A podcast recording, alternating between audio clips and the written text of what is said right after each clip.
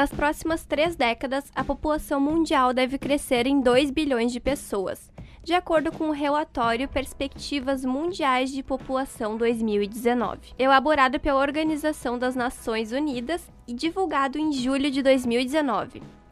Em razão disso, o crescimento populacional é um desafio para a estruturação das cidades e para a qualidade de vida dos cidadãos. É nesse contexto que surgem as Smart Cities. Com o auxílio da tecnologia da inteligência na gestão de recursos, as cidades inteligentes promovem o desenvolvimento das comunidades de forma cada vez mais sustentáveis e humanas. Participa do programa de hoje a professora Fernanda Antônio, do curso de Arquitetura e Urbanismo da Univates que irá falar mais sobre o assunto, bem como o CRI Smart Cities, um evento promovido pela Univates em 2021 que busca discutir formas de contribuir com o avanço da região do Vale do Taquari. Eu sou Leonardo Seibel. E eu sou Natália Richter. E esse é o Escuta Essa Conversa, o podcast da Univates.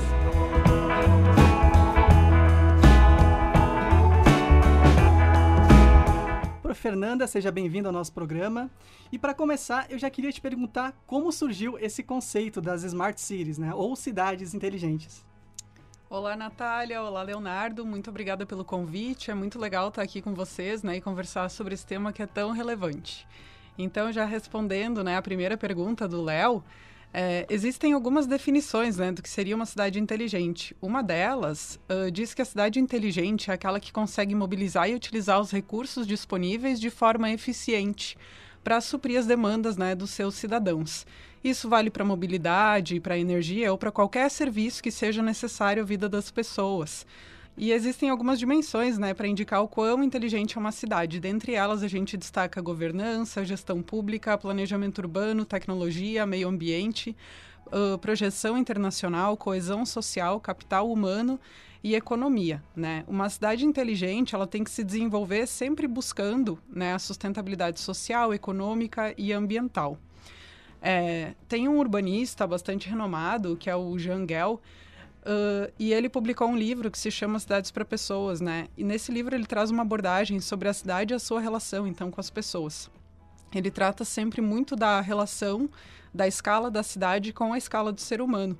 E ele analisa, então, o comportamento da vida urbana, né? Apontando desafios uh, para que o futuro da cidade sempre possa preservar uma dimensão humana, promovendo vitalidade, segurança, sustentabilidade aliada a uma vida saudável, né? Então, tem muita gente também que associa o conceito de cidade inteligente a uma cidade onde as pessoas consigam ter qualidade de vida. Né? Esse autor, então, ele traz o conceito de cidades vivas, onde os projetos urbanos eles devem estar atentos a uma estrutura, né, a identidade e a vocação do lugar. A cidade viva, ela vai ser uma cidade convidativa. O planejamento urbano dela vai ser holístico, né, com espaços que são amistosos e acolhedores e que vão promover então uma integração social mais efetiva. Nesse sentido, né, a gente pode dizer que uma cidade inteligente deve também ser uma cidade viva. Né? Então, essas abordagens, assim, elas podem usar tecnologias, mas muitas vezes elas vão estar tá mais focadas em entender, né, das pessoas o que elas querem para a cidade delas, né? Uhum. O que, que elas precisam para facilitar o dia a dia delas. Uh, e não necessariamente isso está atrelado a soluções de tecnologia de ponta, né? Então, a gente, muitas vezes, eu acho que tem essa tendência a entender que a cidade inteligente ela tem que ser uma cidade muito tecnológica, né? Uhum. Pode ser também, a gente muitas vezes pode se valer dessas tecnologias, mas isso não é uma condição, né, para a cidade inteligente. É legal ver que na verdade as pessoas é que são o foco principal, né? Tu vai tornar a cidade inteligente para que nós, pessoas, tenhamos uma vida com maior qualidade. Exatamente. Uh, eu fiz ali no início uma introdução sobre o crescimento urbano acelerado, né? E como consequência, a gente acaba que sobrecarregando as cidades de uma maneira que está ficando insustentável e não tem mais como a gente fazer uma gestão inteligente disso. Então, quais que são os caminhos que a gente precisa para planejar essa cidade inteligente da melhor forma possível? Para o que a gente precisa olhar? É, então, fazendo justamente um gancho né, com a, a, a abordagem do Jangel, acho que o primeiro passo é sempre perguntar à população do que ela precisa, né, quais são as dificuldades enfrentadas no dia a dia. É fundamental a gente observar com atenção né, qual o cenário no qual a gente pretende atuar uh, quais são as suas especificidades, suas potencialidades, né, as suas fraquezas e planejar então as ações tendo em vista essas demandas que são locais. Né, a gente sempre pode buscar, e é importante que a gente busque referência, referências de diferentes lugares, modelos de planejamento, soluções que já foram adotadas né, para tornar outras cidades mais inteligentes. Uhum. Mas a gente sempre tem que estar tá apto a construir o nosso próprio entendimento sobre a cidade inteligente que a gente quer, dentro do nosso contexto, né? Uh, porque sem isso a gente até pode ter boas respostas, mas não adianta nada quando a pergunta uh, não foi bem formulada, né? Então, por exemplo, para vocês, né, Natália, Léo, o que, que é importante para vocês em uma cidade inteligente, né? É importante a gente ouvir as pessoas, o que, que elas querem, mais qualidade de vida, né? mais condi melhores condições de trabalho, mais oportunidades, uh, um sistema de transporte mais eficiente, integrado, saneamento básico, né? uma cidade mais caminhável, mais espaços verdes de lazer, é, melhorias na saúde pública, né? uma saúde mais uh, eficiente, acesso à educação de qualidade, a atividades culturais, né? uh, querem ter uma cidade mais segura, né? O que, que é importante para a população daquele lugar. Então, acho que esse é o primeiro passo para a gente conseguir planejar uma cidade que vai, de fato, responder ao que a população precisa, né? E a partir daí, então, avaliar as formas de atuar né, sobre essas demandas, articulando todos os agentes que, que podem contribuir. Né? Então, pode ser o poder público, a universidade, né? entidades específicas, uh, empresas, enfim. Né? A gente tem que conseguir olhar para isso e fazer essa, essa articulação aí entre todo mundo que, que possa contribuir. Na tua fala, percebo que muito também está em coisas básicas que a gente não tem hoje, que seriam tornar uma cidade inteligente, como saneamento, um transporte público decente para as pessoas e que realmente funcione. Então, também nas coisas básicas a gente já consegue construir uma cidade inteligente.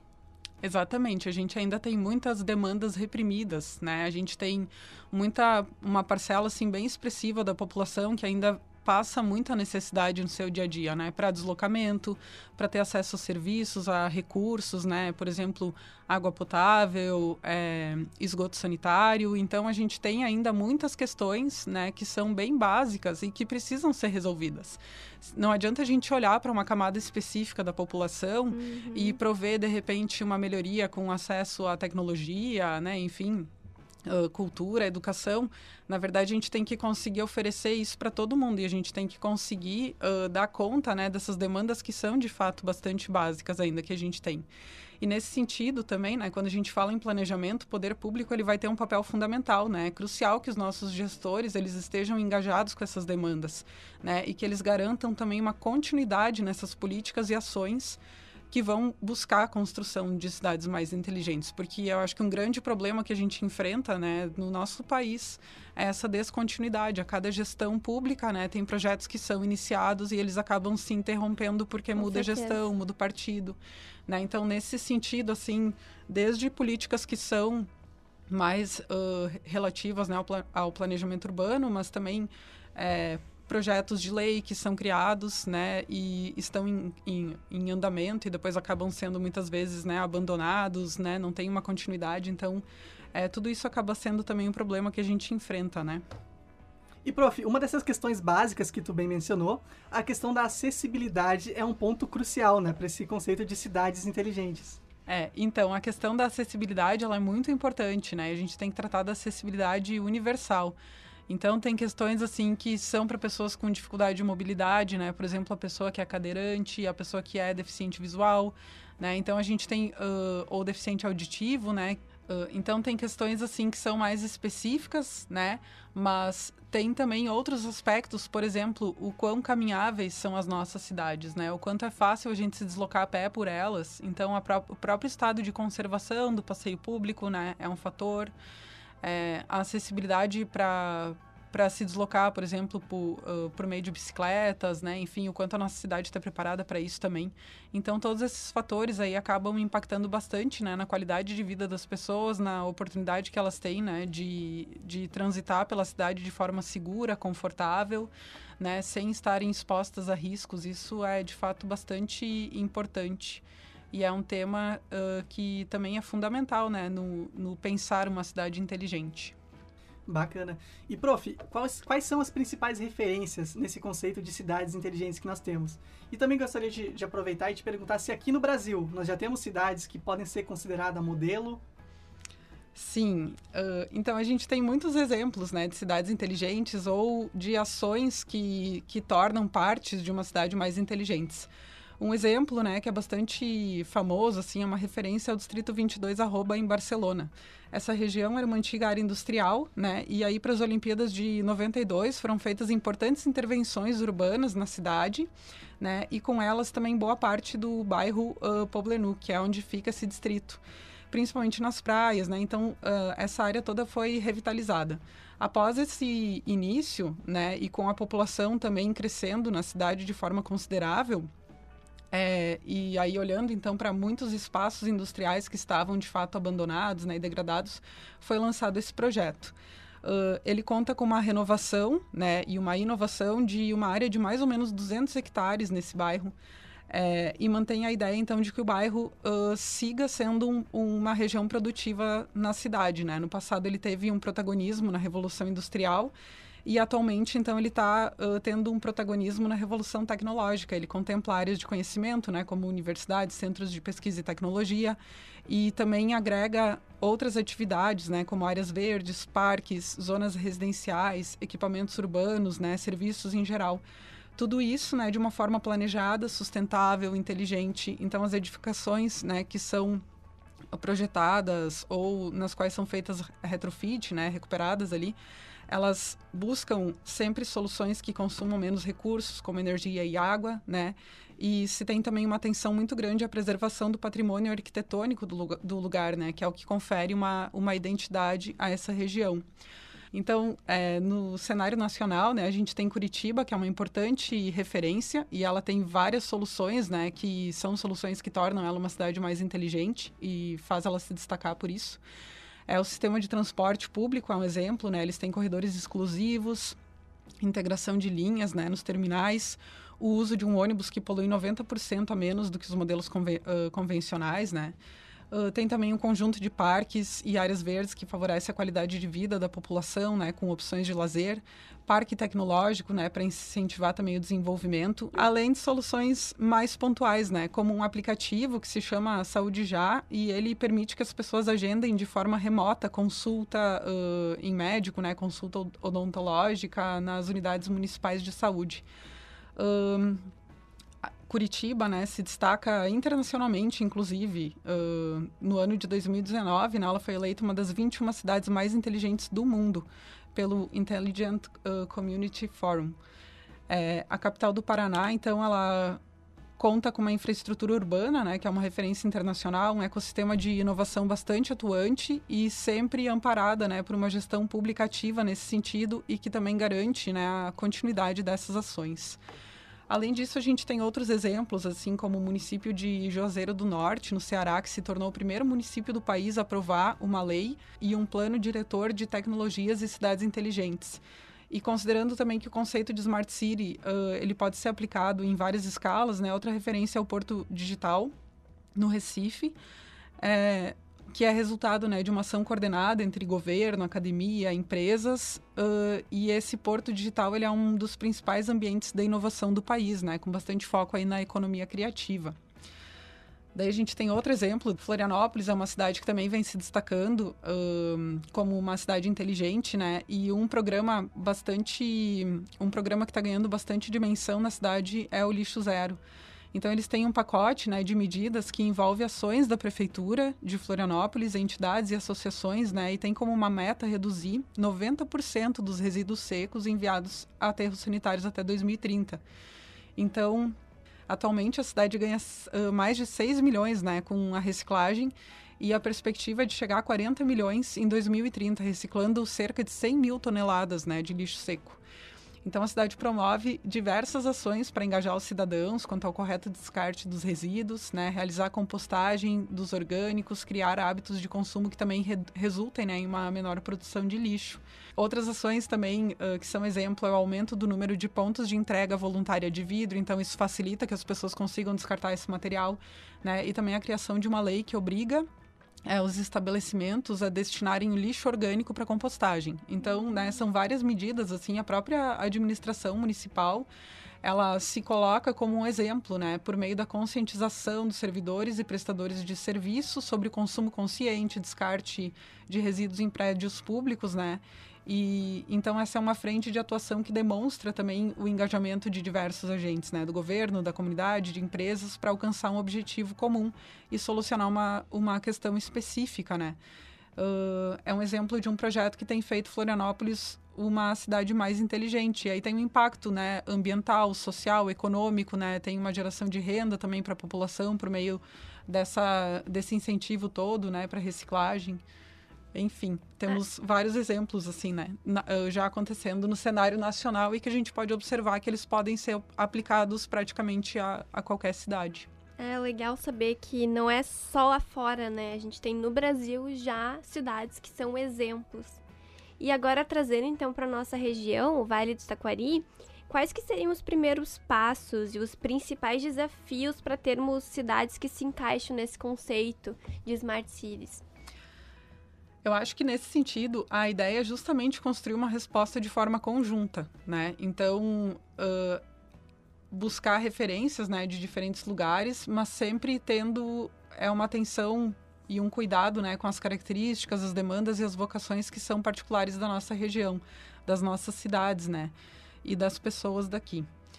Então, a gente já tem até algumas iniciativas que, que estão acontecendo, né, e que podem ser citadas como exemplo. Tem o Promove Lajeado, que é firmado por meio de uma parceria entre a Univates e a Prefeitura de Lajeado e busca estimular a criatividade, o empreendedorismo, né, oferecer novas oportunidades para as pessoas e negócios aqui da região, uh, conectando o poder público, a universidade, as empresas, a comunidade para que conjuntamente todos possam atuar como agentes de mudança, né? Criando juntos soluções para tornar Lajeado uma cidade uh, mais inteligente. Não só Lajeado, né? Mas também a região aqui do Vale do Taquari.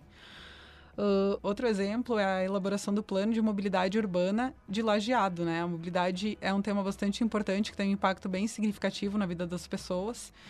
É, e esse plano, então, ele está sendo desenvolvido de forma bastante transparente, né, abrindo espaço para a participação da universidade, da comunidade, né, para que todos possam se manifestar também e, e expor, né, quais que são, uh, quais as suas percepções, quais as suas demandas. Uma outra ação mais pontual também que está acontecendo é o projeto Nenhuma Casa Sem Banheiro, que é um projeto promovido pelo Conselho de Arquitetura e Urbanismo aqui do Rio Grande do Sul e que está articulando a prefeitura municipal, a universidade, a comunidade, né, empresas e entidades locais. Esse projeto ele promove ações para melhorias sanitárias né, em domicílios e vão beneficiar algumas famílias de baixa renda aqui do município essa iniciativa, então, ela vai ter um impacto enorme né, na qualidade de vida dessas famílias. E esse último exemplo, ele reforça a importância né, do quão é importante a gente tomar conhecimento dessa realidade uh, da nossa comunidade, né, e que tem demandas ainda bastante básicas para serem supridas. Bacana. E muitos desses projetos, né, Prof, têm ligação com as universidades, né, que tem um papel essencial na, na elaboração desses modelos, né. E aqui na Univates, no ano de 2021, vai acontecer o CRI Smart Cities, Tu pode nos falar um pouco mais sobre esse evento, como ele vai acontecer? Sim, uh, o CRIS Smart Cities é um evento muito legal que a gente está organizando aqui na instituição. Né? E ele busca abrir espaço, então, justamente para essas discussões, né? Para a gente conversar sobre os assuntos que permeiam o futuro de Lajeado e do Vale do Taquari. Pensando em soluções, né, para tornar as cidades aqui da nossa região cidades mais inteligentes. É, o CRI ele vai se estruturar em cinco temáticas, né, que são transformações tecnológicas, governança nas cidades, mobilidade urbana, sustentabilidade e qualidade de vida. E para isso, então, a universidade vai promover uma série de debates, workshops, palestras, oficinas, atividades artísticas né, e culturais. E muitas dessas atividades elas vão ter uma abordagem bastante prática, né? O objetivo é conseguir uh, pensar soluções né? E produzir aí protótipos, né? Projetos pilotos que possam ser testados, né? Postos em prática mesmo. É, pensando nisso, então a gente vai ter ações que vão anteceder o evento, né? Algumas outras vão ter continuidade após o evento, que está com uma data prevista ali para final de agosto, início de setembro de 2021. A ideia, então, é conseguir engajar né, de uma forma bastante efetiva e articular a população, a universidade, as empresas da região, né, indústrias, uh, entidades e também o poder público para que conjuntamente a gente possa pensar soluções que apontem para um modelo de cidade inteligente que a gente quer, né? considerando sempre o contexto, as demandas específicas e as vocações da nossa região. Que legal. Bom, então é isso. Prof, muito obrigada por ter participado do programa e ajudar a gente a entender um pouco mais sobre o que é uma cidade inteligente. E quem tiver interesse, claro, já pode ir se programando para o CRI Smart Cities, que acontece em 2021 aqui na Univates. Agradeço muito, então, o espaço aqui de vocês, né? Foi muito legal estar com vocês aqui. É, e deixo o convite, então, né, para toda a comunidade. Eu acho que para a gente construir cidades mais inteligentes aqui no Vale do Taquari, é muito importante que todo mundo abrace essa ideia, né? Então, eu convido todo mundo a se engajar e participar do CRI, né? Já fiquem de olho aí nos eventos, já estão acontecendo algumas palestras, né? E a gente vai ter aí mais atividades para o próximo semestre. Uh, então, deixo esse convite, né? E eu acho que é muito legal aqui no, no Vale do Taquari, porque a gente realmente vê que existe uma articulação muito grande entre a Univates, uhum. a comunidade, as empresas, né? O poder público também se mostra, assim, bastante receptivo a muitas ideias, Sim. né? E acaba também se engajando de fato. Então, todos esses fatores, né, e a participação de cada um, de cada uma dessas partes, ela acaba sendo fundamental para conseguir é, promover ações, né? promover mudanças que sejam efetivas e que realmente impactem muito positivamente na vida das pessoas. Que legal! Então ficamos por aqui. Até o próximo episódio do Escuta essa Conversa, o podcast da Univat.